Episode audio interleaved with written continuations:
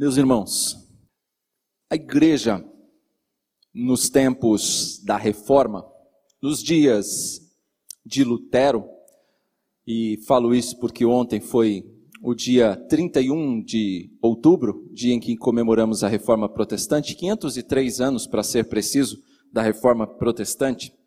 A igreja, nos tempos de Lutero, vivia um momento de abandono das Escrituras. Quando Lutero então fixou as 95 teses na porta da igreja de Wittenberg. A igreja foi atualizando o seu entendimento da palavra, de maneira que favorecesse os interesses do momento, os interesses da época e interesses esses muitas vezes pecaminosos, como bem sabemos, especialmente no tocante à questão das indulgências. Isso resultou numa igreja deformada e não reformada. Uma igreja que foi abandonando as escrituras. Era essa a igreja nos dias da reforma. O que a reforma trouxe de tão importante para nós? A reforma, ela é marcada por um retorno às escrituras. Isso é a marca da reforma protestante, um retorno à palavra de Deus. Lutero entendeu que a Bíblia é infalível. Ele entendeu que a Bíblia é inerrante, é autoritativa, ou seja, naquilo que ela diz é autoridade final para as nossas vidas. Ela é suficiente, inerrante. Não tem erros e basta para a nossa vida. Tudo que precisamos saber, a palavra de Deus nos ensina. E Lutero então passou a ensinar isso. Lutero passou a traduzir as escrituras para o povo alemão e talvez pessoas próximas de Lutero estivessem dizendo a ele: Lutero, você está louco? Deixa de lado esses ensinos, larga a mão destas teses, Lutero, vão acabar com você. Você está louco, Lutero, para com essa pregação. E Lutero então deixou de lado? Não. Ele insistiu e ensinava cada vez mais. E agora ele ensinava a respeito da salvação pela graça, falava da justificação pela fé. Aliás, que ensinos preciosos que mensagem, que bendita loucura essa de Lutero. Depois do inesquecível dia 31 de outubro de 1517, o dia marcante da reforma, o dia em que ele fixou as 95 teses na porta da igreja, algum tempo depois, Roma estava enfurecida com Lutero. E as pessoas acusando Lutero de herege, dizendo que ele era um herege, e querendo ele discutir esses assuntos, defender-se destas acusações, ele queria muito poder ser ouvido, já que as leis daquela época permitiam que ele se defendesse, permitiam que ele fizesse a defesa de seus argumentos. Lutero, então, é chamado na dieta de Worms. Ele é convocado lá alguns anos depois. E ele então vai animado para a sua defesa. Lutero teria então oportunidade de falar naquele dia. Ocorre, irmãos, que quando Lutero compareceu, seus acusadores não estavam dispostos a debater assunto algum com Lutero. O que eles queriam era apenas que Lutero desdizesse tudo o que ele disse que ele abandonasse suas convicções, que ele revogasse suas teses e seus ensinos. E aí? Lutero abandonaria e ficaria bem com eles? Lutero abriria mão disso e voltaria a ter uma vida tranquila, pacata, sem necessidade de se esconder? Ficaria de bem com a igreja romana? Seria isso? Não. Lutero não negou nada do que havia dito e ensinado. Lutero continuou pregando a mesma mensagem, sem nenhuma alteração, sem nenhuma mudança. E ele disse: Só mudarei se alguém me convencer pelas Escrituras que estou errado. Meus irmãos, isso tudo que vimos se assemelha muito com o que aconteceu também com o apóstolo Paulo aqui. O que nós veremos no texto é uma audiência onde Paulo terá a oportunidade de explicar melhor a sua situação, de esclarecer pontos para Festo e principalmente para o rei Agripa. E ele poderia ser posto em liberdade até, dependendo do que ele fosse falar. Porém, irmãos, Paulo não está preocupado em ser posto em liberdade, mas ele está preocupado antes sim em aproveitar aquela oportunidade para pregar o evangelho para aquelas autoridades que estavam ali. Essa era a preocupação de Paulo. Paulo então vai aproveitar para pregar para todos aqueles homens, em especial para Agripa e Festo. Festo depois de algum, de algum tempo ouvindo Paulo falando, nós lemos aqui o texto, lá pelas tantas ele diz: Você está louco, Paulo? Não é? Daí então, extraímos o tema da nossa mensagem desta noite: Bendita loucura. Que bendita loucura. No domingo passado, nós vimos que Paulo, embora parecesse, não foi esquecido Estão lembrados? Não se esqueceram de mim domingo passado? Embora aparecesse, ele não foi esquecido por Félix, capítulo 24. Embora aparecesse, ele também não foi esquecido pelos judeus, que apesar dos dois anos, não se esqueceram de acabar com Paulo. Ele também não foi esquecido por Festo, que rapidamente cuidou do seu. Agora aqui estamos em no final do capítulo 25, e Festo, que é ligeirinho, ele tratou logo de cuidar do caso de Paulo, mas ele não sabia como. E aí então, Agripa e Berenice, sua, entre aspas, irmãs, e irmã, e eu disse para vocês porque Berenice e, e Agripa viviam um relacionamento incestuoso. Ela tinha tido alguns maridos e toda vez que ficava viúva ou se separava, ela voltava para o irmão. Então, quando a gente fala assim, irmãos, entre aspas, é porque ela era companheira dele. Tá certo? Então estava passeando por ali Berenice e Agripa. Quando sabendo disso, aliás, foram cumprimentar o novo rei ali, o, o novo governador, Festo. Festo então, opa, não sei o que fazer com esse preso aqui. Ele apelou para César, vou mandar ele para César. Mas espera aí, como é que eu vou mandar ele lá para o imperador, para Roma, para Nero, sem mandar um relatório bem fundamentado? Isso é loucura também. Então ele precisa de ajuda, porque ele não via em Paulo nenhum crime passível de morte e nenhuma ofensa à lei romana. E aí então ele vai contar com a ajuda de Agripa, que era conhecedor dos costumes judaicos, até porque Agripa e Berenice eram de origem judaica. Só refrescando a memória do domingo passado que eu já disse a vocês, eu tenho certeza que vocês já sabem disso, mas eu vou repetir.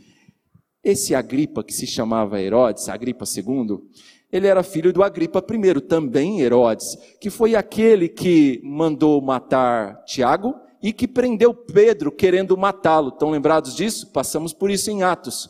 O tio avô dele, também se chamava Herodes, foi aquele que mandou arrancar a cabeça do João Batista. Estão lembrados? E o, o bisavô dele, grande foi aquele que mandou matar as criancinhas na época de Jesus, inclusive tentou matar o menino Jesus naquela época. Estão lembrados? Então essa são de Herodes aí, esse Herodes aqui é o mais bonzinho de todos. Ele só é imoral.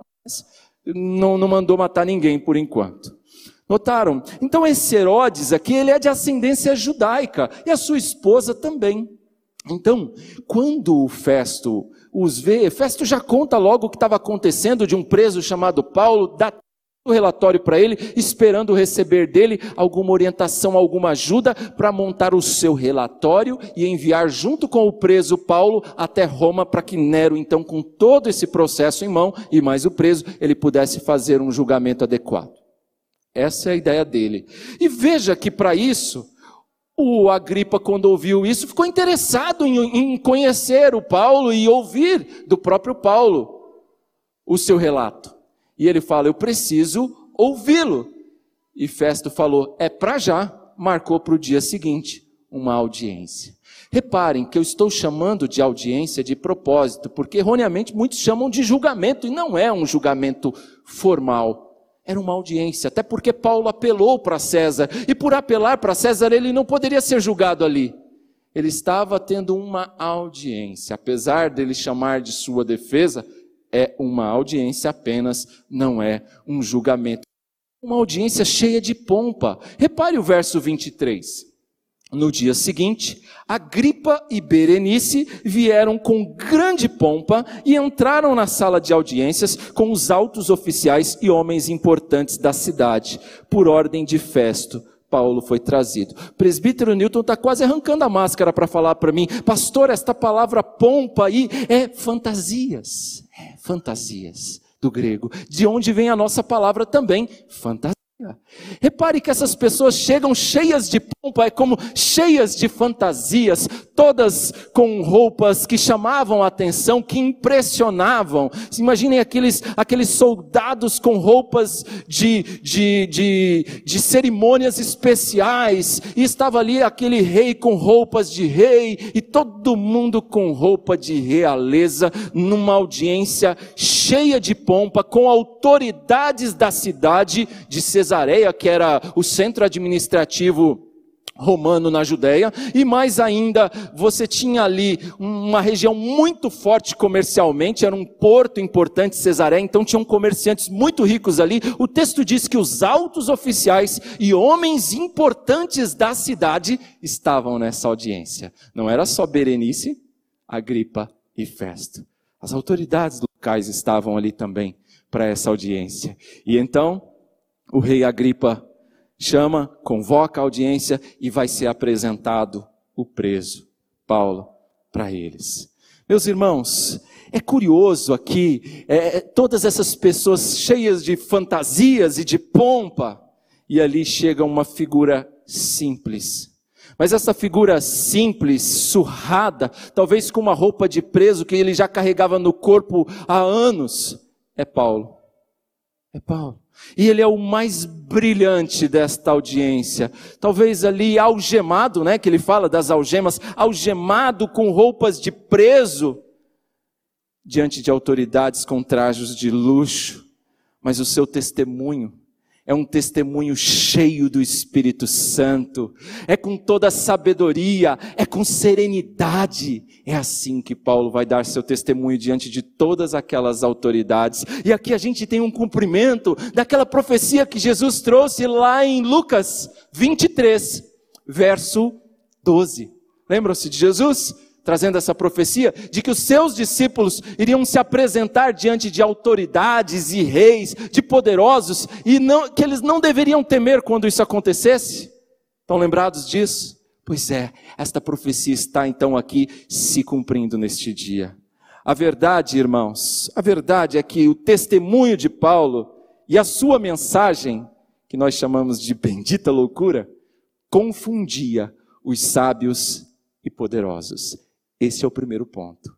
Essa mensagem confundia os sábios e poderosos. Festo, a autoridade ali, o governador, estava todo confuso. Ele não estava compreendendo nada daquilo que estava acontecendo, porque ele não via crime algum em Paulo. Porém, os judeus o acusavam com tamanha gravidade. Paulo parecia ser um homem bom, um homem culto, um homem inteligente, apesar de estar maltrapilho ali, porque era preso mas parecia ser um homem extremamente culto. Mas tinha uma coisa que o deixava perplexo, confuso. Festo não estava entendendo porque ele falava o tempo todo de um tal Jesus, que todos diziam que estava morto. Mas Paulo insistia, dizendo que ele ressuscitou.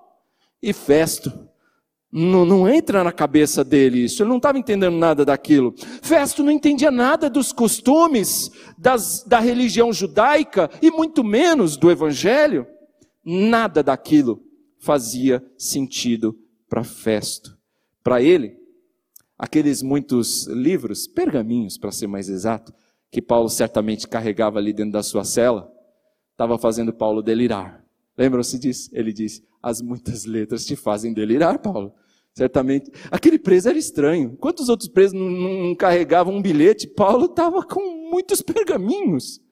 De fato, essa pregação que ele chama de loucura confundia sábios e poderosos.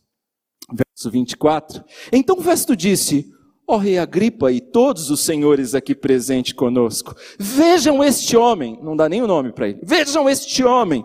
Toda a comunidade judaica me fez petições a respeito dele em Jerusalém e aqui em Cesareia, gritando que ele não deveria mais viver. Festo iniciou aquela audiência apresentando o acusado para Agripa e para os ilustres presentes. E repare o exagero já no início. Toda a comunidade judaica, vocês acham toda? Certamente era um grande número, mas não toda. O que, que eles queriam? Uma sentença justa para Paulo? Não. Eles queriam que Paulo fosse condenado, executado, é isso? Porém, Festo disse que não, não viu crime nenhum nele passível de morte, e ele apelou para o imperador. Olha o que ele diz no verso 25: Mas verifiquei que ele nada fez que mereça pena de morte. Todavia, porque apelou para o imperador, decidi enviá-lo a Roma. Repare então. Agora, Festo precisa enviar Paulo para Roma. Para ele isso era até bom, porque ele se livrava desse pepino, né? Resolver aquele caso não era bom, porque se ele liberta, ele fica mal com os judeus. Se ele prende, ele vai cometer uma injustiça. Ele estava pegando um cidadão romano e fazendo injustiça. Era uma situação delicada, e aí ele conta com a ajuda de Agripa para isso. Verso 26. No entanto, não tenho nada definido a respeito dele para escrever a sua majestade, ao imperador de Roma, Nero. Por isso, eu o trouxe diante dos senhores, especialmente diante de ti, ó rei Agripa, de forma que, feita esta investigação, eu tenha algo para escrever. Pois não me parece razoável enviar um preso sem especificar as acusações contra ele. Então, veja só, ele quer fundamentar as suas acusações. Meus irmãos, a verdade é que as acusações dos judeus contra Paulo eram claras. Ele sabia qual era. O que estava faltando para ele era coragem para dar a sentença de Paulo, a coragem para sentenciá-lo como inocente e colocá-lo em liberdade. Não, vinha, não havia prova nenhuma contra Paulo e ele bem sabia disso. O que ele não tinha era coragem para colocar Paulo em liberdade. A história continua, verso 1, capítulo seguinte. Então Agripa disse a Paulo: Você tem permissão para falar em sua defesa. A seguir, Paulo fez sinal com a mão e começou a sua defesa. Eu disse aqui que é uma audiência, e por ser uma audiência, Festo, que era o responsável, a autoridade competente, ele dá a Agripa autoridade para dar a palavra ao preso. E é isso que ele faz. Ele não faz um interrogatório, mas ele diz: ah, pode falar, pode dizer, pode falar em sua defesa. O que você tem a dizer, Paulo? E Paulo então vai falar. E Paulo não vai perder a oportunidade de pregar o evangelho também para Agripa. É isso que ele está preocupado em fazer. Verso 2: Rei Agripa, considero-me feliz por estar hoje em tua presença, para fazer a minha defesa contra todas as acusações dos judeus, e especialmente porque estás bem familiarizado com todos os costumes e controvérsias deles. Portanto, peço que me ouças pacientemente. Deixa eu fazer uma pausa aqui. Peço a vocês que me ouçam, me ouçam pacientemente, porque o texto é longo. E eu quero passar pelos versículos todos e explicar para vocês todo o texto. Então, escutem pacientemente. Paulo não está preocupado em ser colocado em liberdade. Paulo está preocupado em pregar o evangelho, é isso que ele vai fazer aqui, essa bendita loucura. Pois bem, essa loucura que confunde sábios e poderosos, mas esta bendita loucura que fala a respeito da ressurreição dos mortos. Esse é o ponto crucial do testemunho de Paulo agora, a ressurreição dos mortos. Ele fala sobre isso nas defesas anteriores e fala sobre isso novamente aqui, porque todas as vezes que Paulo prega o evangelho, é comum ele falar da ressurreição dos mortos. Isso está embutido dentro dessa mensagem do evangelho, desta bendita loucura. E esse é o nosso segundo ponto.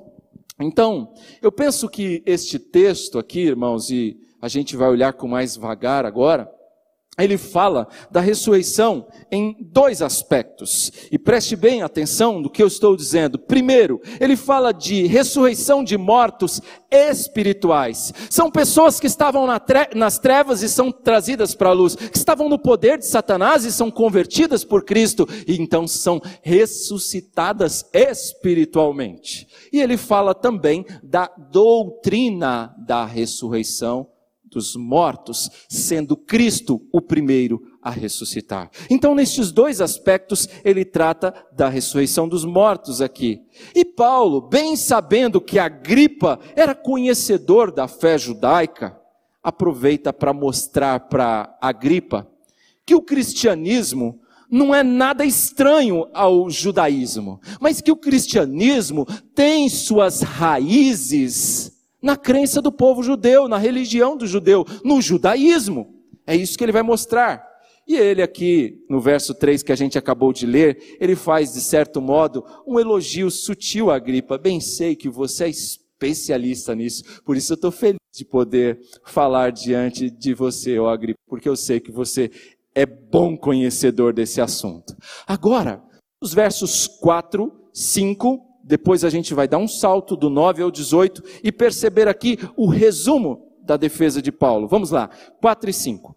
Todos os judeus sabem como tenho vivido desde pequeno, tanto em minha terra natal como em Jerusalém. O que ele está dizendo é: todos os judeus sabem, eu cresci ali em Jerusalém. Eu nasci em Tarso, mas fui criado em Jerusalém. E muitos destes que me acusam me conhecem desde pequenininho sabem quem eu sou, sabem que eu fui fariseu, da, da, seita mais zelosa do judaísmo. Eles me conhecem, isso não é escondido. Desde pequeno, eu, na minha infância, eles me conhecem há muito tempo e podem testemunhar. Paulo está dizendo, se quiserem, se quiserem, eles podem testemunhar, porque eles me conhecem como fariseu. Eu vivi de acordo com a seita mais severa da nossa religião. Então, Paulo começa na sua defesa chamando a atenção para o seu testemunho. O que ele era antes?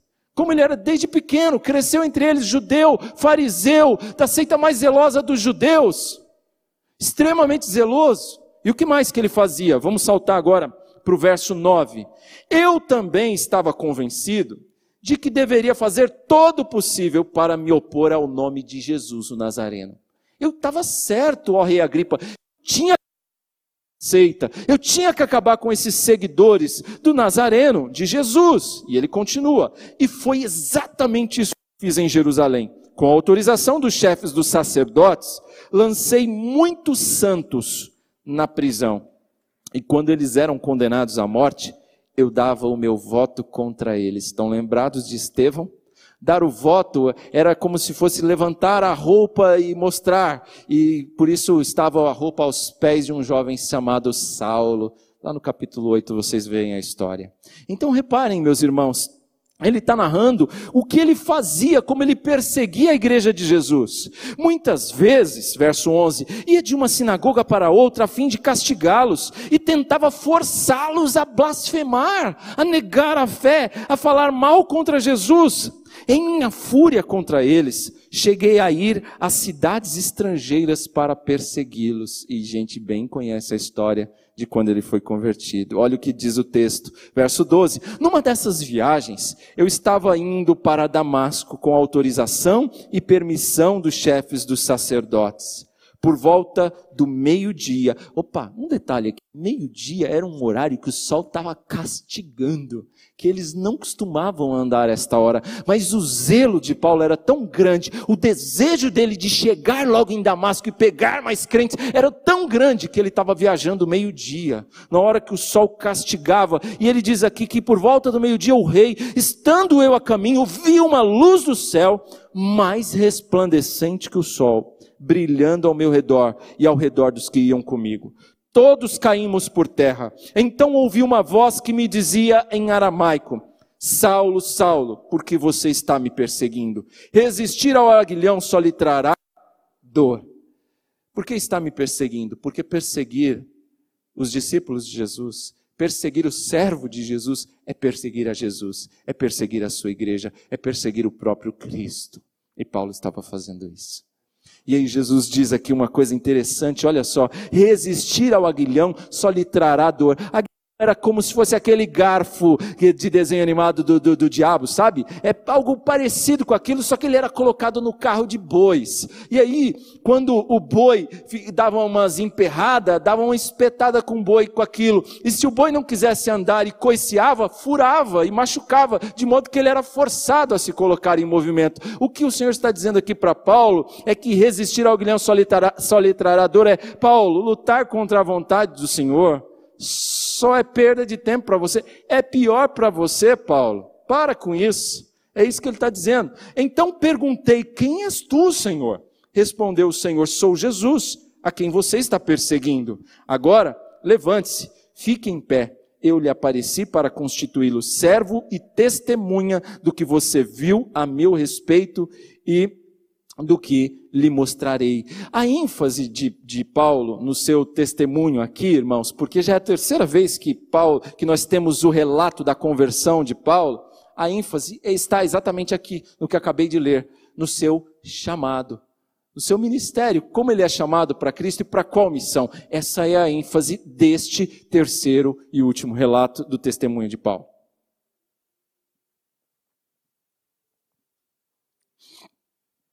Agora o texto continua, e ele continua dando o seu testemunho.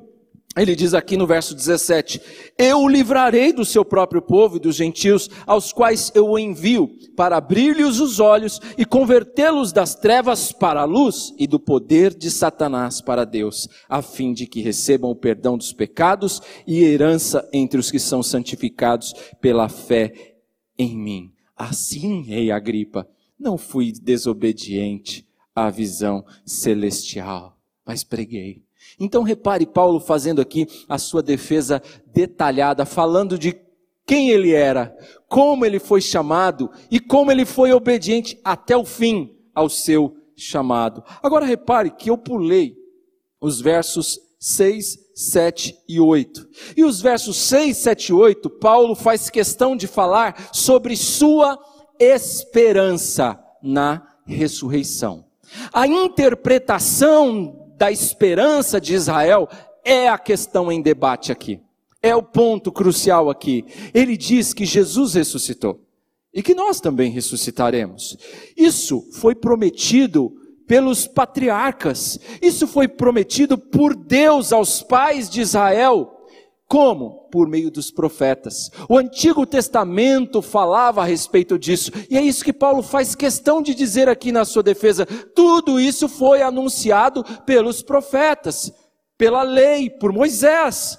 E Deus cumpriu sua promessa na ressurreição de Cristo. Era essa a esperança. Paulo diz no verso 6 para a gente, vamos voltar lá.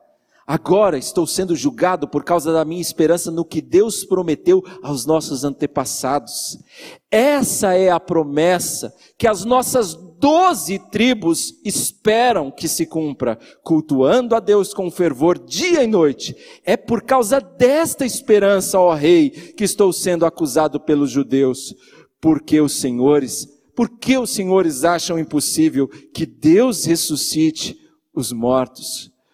Paulo está dizendo, ó oh, rei Agripa, é por causa do que eles próprios, do que os judeus ensinam, que eu estou sendo acusado. Paulo acrescenta aqui que essa esperança se tornou realidade com a vinda, com a ressurreição de Jesus Cristo. Essa era a mensagem pregada por Paulo. Essa era a esperança. E é essa esperança que Festo chama de loucura. Como um homem chamado Jesus vem e ressuscita dos mortos? Isso é loucura para Festo, é loucura isso. Mas essa é a fé cristã. Além disso, a mensagem de Paulo, como diz aqui no verso 20, também consistia de arrependimento e fé. Ele diz no verso 20: Preguei em primeiro lugar aos que estavam em Damasco, depois aos que estavam em Jerusalém, em toda a Judéia e também aos gentios, dizendo que se arrependessem e se voltassem para Deus, praticando obras que mostrassem o seu arrependimento. Arrependimento, fé, obras, fruto de mudança de vida.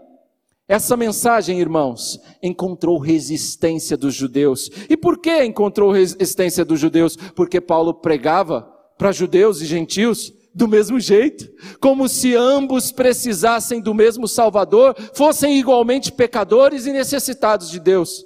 Isso incomodava os judeus e por isso eles quiseram prendê-lo e quiseram matá-lo. Era isso. Meu irmão, minha irmã, talvez você já tenha passado por isso. Talvez já tentou evangelizar alguém e essa pessoa disse que aquilo que você está dizendo, aquilo que você crê, é loucura. Que a sua fé é loucura. Se você não passou ainda por isso, é possível que você vai passar. Mas eu quero te dizer, não fique triste. Paulo escutou isso. Festo disse para Paulo: Você está louco, Paulo. Jesus escutou isso. Nosso Senhor Jesus, lá em João, capítulo 10, verso 20, os judeus chamaram Jesus lá do quê? De louco e, e possuído por demônios. Lembram-se disso? Depois você consulta na sua casa João 10, 20. Então, chamaram assim a Paulo, chamaram assim a Jesus. Não se incomode se te chamarem assim. Sabe por quê? Porque Deus resolveu que o modo que ele salvará pecadores, ressuscitará mortos espirituais, será por meio da bendita loucura da pregação do Evangelho. Foi esse o meio que Deus escolheu. E Paulo, meus irmãos, que estava antes cego no seu zelo de perseguir cristãos, agora ele foi alcançado por Jesus, ele está dando o seu testemunho. E agora, depois de alcançado por Jesus, ressuscitado espiritualmente, Paulo estava, Paulo agora é comissionado a, pela bendita loucura da pregação, ser instrumento de Deus para trazer outros pecadores ao arrependimento, para trazer outros pecadores das trevas para a luz, do poder de Satanás para Jesus. E assim, nós chegamos ao nosso terceiro ponto.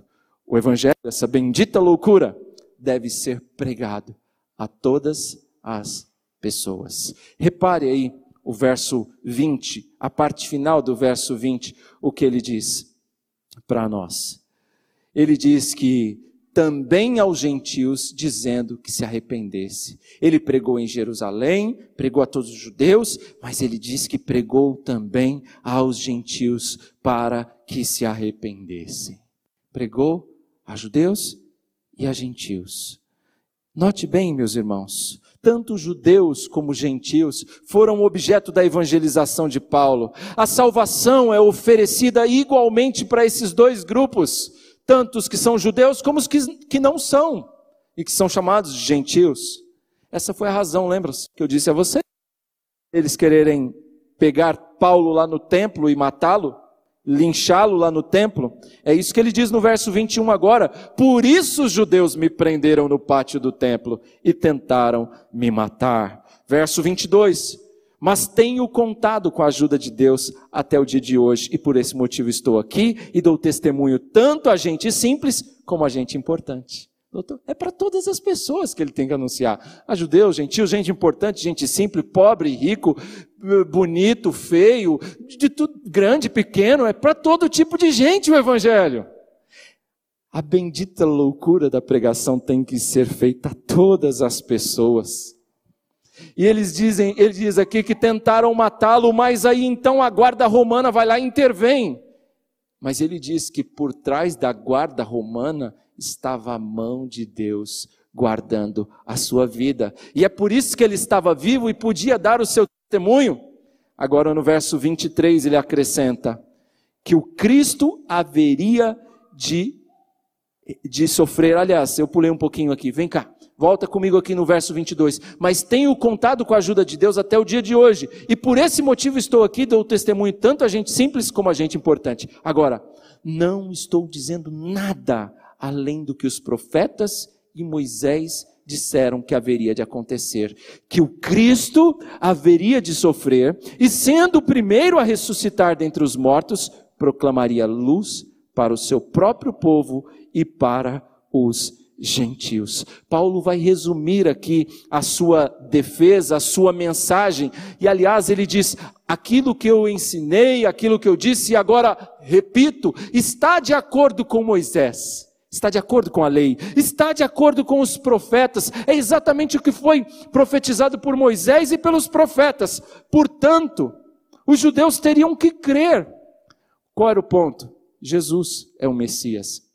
E isso os judeus tinham dificuldade de aceitar. Jesus era o servo sofredor descrito em Isaías. Isso eles tinham dificuldade de aceitar. Aliás, como o pastor Fabiano bem disse na quinta-feira, os judeus tinham dificuldade de aceitar um Messias que sofreria e morreria numa cruz.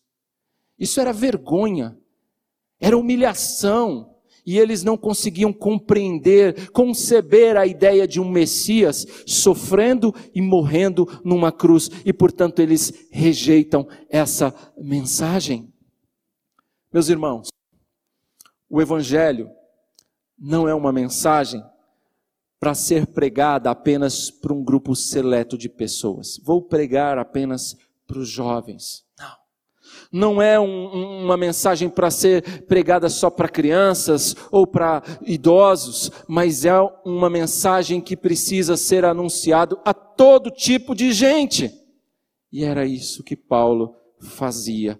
Paulo aproveitava cada oportunidade, pregava aos judeus e pregava aos gentios, pregava aos colegas de prisão, pregava aos reis, pregava a governadores. Ele aproveitava cada oportunidade que Deus lhe dava para testemunhar de Cristo. Ele dava o seu testemunho, falava da sua conversão, mas falava de Cristo, da sua obra pelos pecadores. O que, que nós aprendemos desta passagem? O que nós aprendemos até aqui? O que esse texto nos ensina? Esta palavra encoraja a mim e a você, conscientiza a mim e a você da nossa responsabilidade de ser testemunhas de Jesus a todas as pessoas que Deus colocar diante de nós. Todas. Deus nos dará oportunidades. Deus colocará pessoas diante de nós e nós não podemos jogar fora essas oportunidades. Fale do que Ele fez na sua vida, mas não pare por aí. Fale do Evangelho também, porque o seu testemunho é o Evangelho. Fale de Cristo Fale que ele deixou sua glória para vir ao mundo para morrer por pecadores como eu e aquele com quem você vai conversar. Fale que ele ressuscitou ao terceiro dia depois de morrer na cruz. E que ele está à destra de Deus onde intercede de nós, mas ele voltará uma segunda vez. E neste dia os mortos ressuscitarão e nós teremos um encontro com Deus, seja ele. E nesse dia haverá ressurreição, mas esse encontro será para salvação eterna para aqueles que creem e condenação eterna no lago de fogo e enxofre para aqueles que não creem. Fale disso, porque isso é o Evangelho. O Evangelho não é o nosso testemunho apenas, mas sim o nosso Evangelho, o nosso testemunho é parte do que o Evangelho faz. E Paulo faz isso aqui. Ele dá o seu testemunho, mas ele prega o Evangelho também. Esta mensagem nos encoraja a usar nossa experiência, mas a falar do Evangelho também. Mas irmãos, por que alguns insistem em viver nas trevas? Você já se perguntou? Já? Porque tem pessoa que parece que gosta, insiste em viver nas trevas.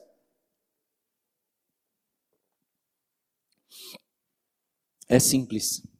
Esse é o habitat natural do homem. Esse é o habitat natural do homem depois da queda. E sabe de uma coisa? A luz de Cristo, a luz, o Evangelho, isso incomoda as trevas. A luz expõe o pecado. E talvez seja por isso que muitas pessoas não gostem do Evangelho. Talvez seja por isso que tem gente querendo atualizar a palavra de Deus, querendo ressignificá-la, porque ela incomoda. Ela é como um espelho, nós olhamos para ela e vemos quem somos e como somos pecadores e como precisamos de mudança, e aí quando a gente tem dificuldade de mudar, a gente quer ressignificar a palavra. Ao invés de eu me enquadrar na palavra, eu quero mudar a palavra para ela se enquadrar a mim. É por isso que muitos não gostam do evangelho, Por isso que muitos têm dificuldade em aceitar o Evangelho, porque ele é assim, ele incomoda o nosso pecado. Muitas pessoas não querem ouvir, querem continuar nas trevas, querem continuar vivendo cheio de pompa, como aquelas pessoas na audiência de Paulo. Continuaram nas suas fantasias, continuaram nas trevas. Mas ao contrário deles, Paulo não. Paulo foi obediente até o fim. Agora, Voltemos aqui à parte final do verso 22, porque ele nos introduz no nosso último ponto da mensagem de hoje. Essa pregação bendita tem fundamento e não pode ser mudado. Ele diz: Não estou dizendo nada além do que os profetas e Moisés disseram que haveria de acontecer. Esse é o fundamento. Está fundamentado que na lei, de Moisés, nos profetas, aquilo que eles deveriam crer, ora, já que eles são judeus. Todo judeu deveria crer no Antigo Testamento, mas a verdade mesmo é que não cria. Porque se cresce no Antigo Testamento, seriam obrigados a aceitar Jesus. Porque o Antigo Testamento dá testemunho de Jesus. E se crer, teria que crer em Jesus. Então Paulo está dizendo, tem fundamento. Esse fundamento está lei, na lei e nos profetas. E tem um fundamento histórico também. Tinham testemunhas ali da ressurreição. Quando Jesus ressuscitou, isso foi notório. Mais de 500 pessoas puderam ver o Cristo ressurreto de uma só vez. E muitos outros puderam vê-lo, ouvi-lo, até comer com ele.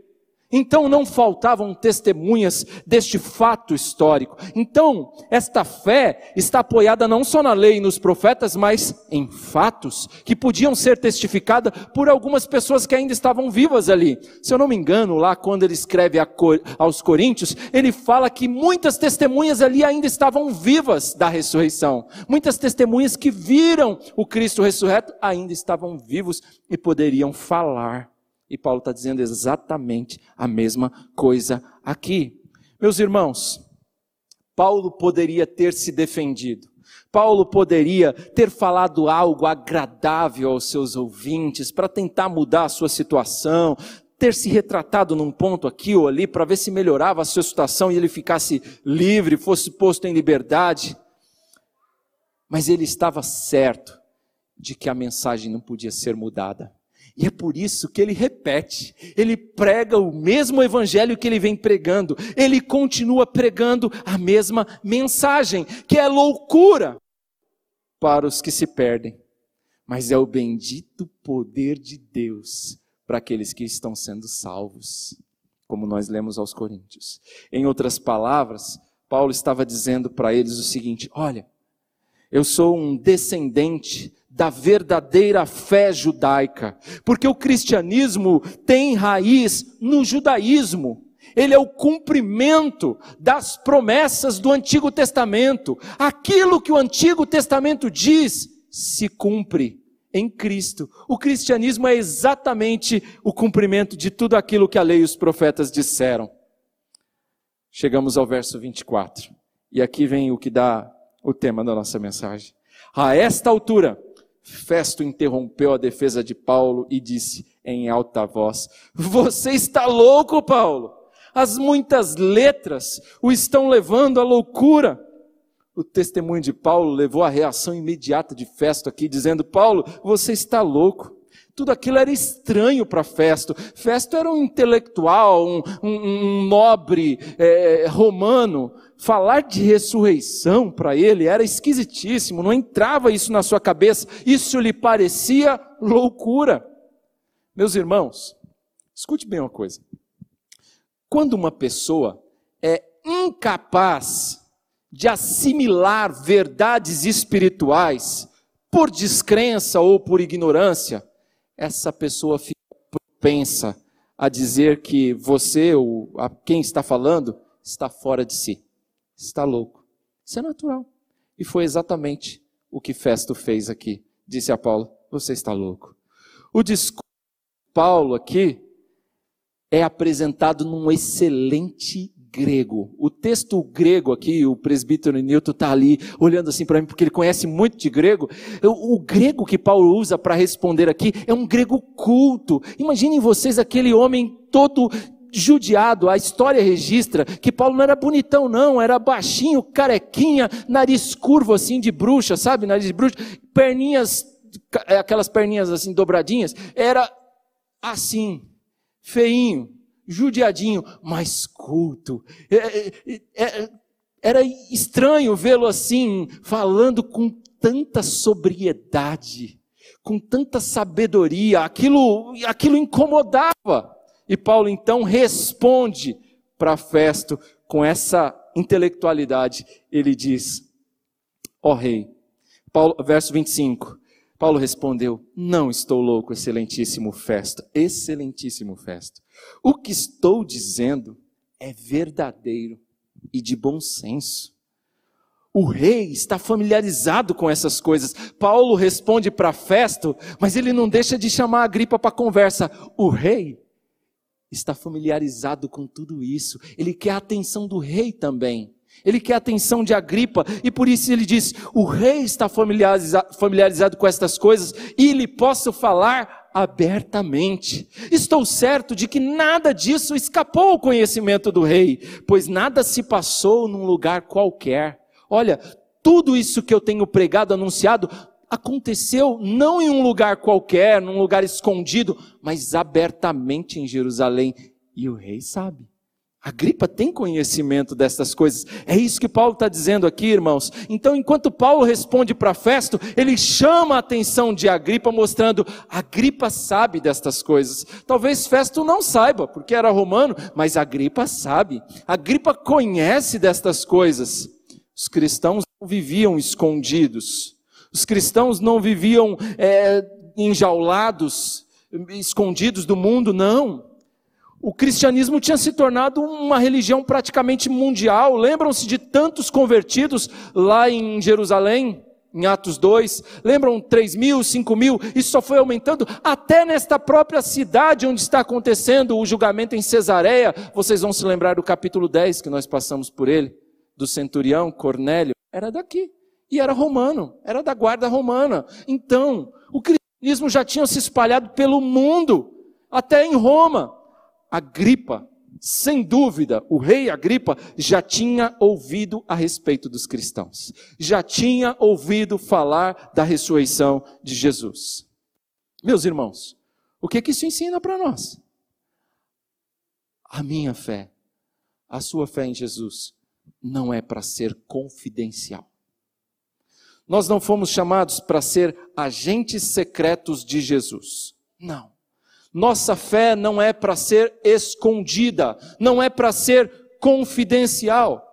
Nós temos o dever de falar de Cristo diante dos homens. Nós temos o dever de dar testemunho no trabalho, para os nossos amigos, na família, em casa, para os seus colegas de escola. Você foi chamado para isso. Você não foi chamado para ganhar muito dinheiro e viver uma vida confortável. Se Deus te der isso, legal, glorifica Ele. Mas você foi chamado para dar testemunho de Jesus.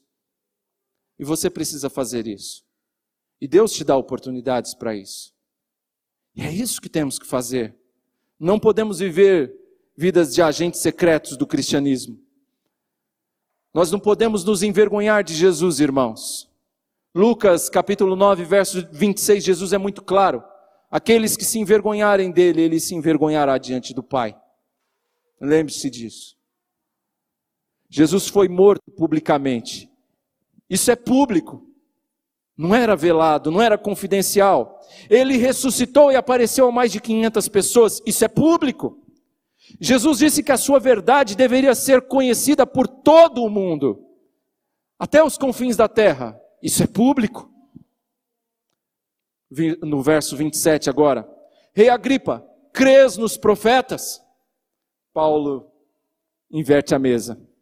Usando a linguagem do truco aqui, Marcão, ele bateu na mesa e gritou truco. Rei Agripa, você crê nos profetas? Hum. Se Agripa diz que sim, ele ia falar em seguida, então creia no Evangelho, então creia em Jesus. Agripa. Hum? Se ele fala que não, ele ia ficar mal com os judeus, porque ele era de origem judia. Paulo, já sabendo que ele deixou a gripa na parede, o que, que ele faz? Ele responde, ele dá a resposta: Eu sei que sim. Eu sei que você crê. Então a gripa disse a Paulo o quê? Como um bom herodiano, ele sai pela tangente e ele diz para Paulo o quê? Você acha que em tão pouco tempo pode convencer-me a tornar-me cristão? Paulo, olha meu gabarito, olha minha estirpe, olha minha roupa de rei. Você acha que você, em tão pouco tempo, vai me convencer a me tornar um cristão? Hã? Essa foi a resposta. E assim, ele encerra a audiência. Paulo respondeu o quê? Antes de terminar. Em pouco ou em muito tempo? Eu peço a Deus, olha que resposta piedosa, sincera. Peço a Deus que não apenas tu, mas todos os que hoje me ouvem se tornem como eu, porém sem essas algemas. O desejo de Paulo era que não só a gripa, mas que todos os que o ouvissem crescem. E esse é também o meu desejo. Esse é o meu desejo hoje. Que todos os que me ouvem, aqui ou em casa, onde estiverem, não sei. Que todos aqueles que ouvirem creiam em Jesus, se arrependam de seus pecados e recebam a Cristo. Mas Paulo aproveita aqui para dizer umas últimas palavras. Paulo fala menos, ele levanta. Eu fico imaginando a cena aqui, ele levantando as mãozinhas assim, ó, menos estas algemas. O que que Paulo estava dizendo com isso? Ó, eu preciso de um julgamento justo, minha gente já estou preso há mais de dois anos aqui e, e tudo isso injustamente. Eu preciso de ser posto em liberdade também, apesar de ter apelado para César. Paulo não estava com inveja da posição deles. Paulo estava numa situação muito melhor do que a de todos eles, com exceção das algemas. Com exceção das algemas.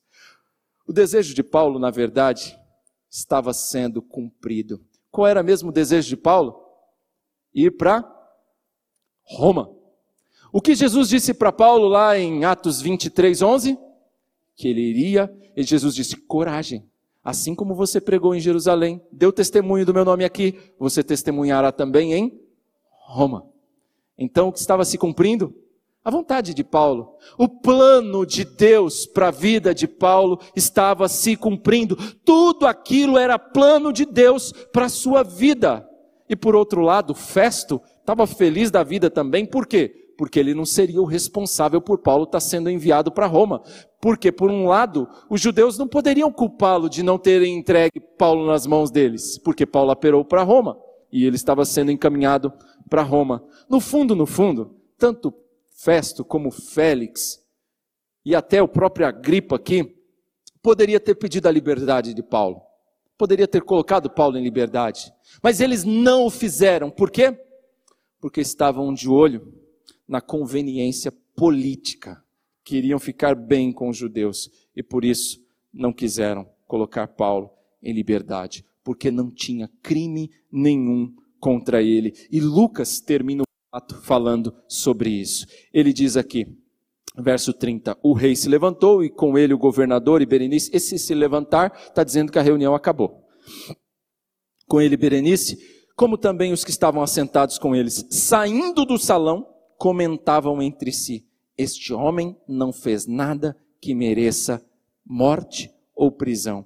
Agripa disse a Festo: ele poderia ser posto em liberdade se não tivesse apelado para César.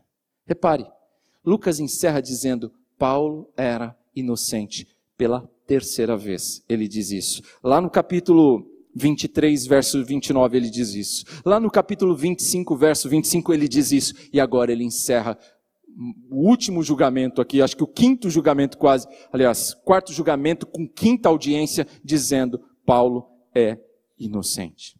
Eu encerro, irmãos, com algumas aplicações. Que assim como Paulo, eu e você, priorizemos os planos de Deus para nós aquilo que está na palavra e não aquilo que o mundo diz que é bom para você.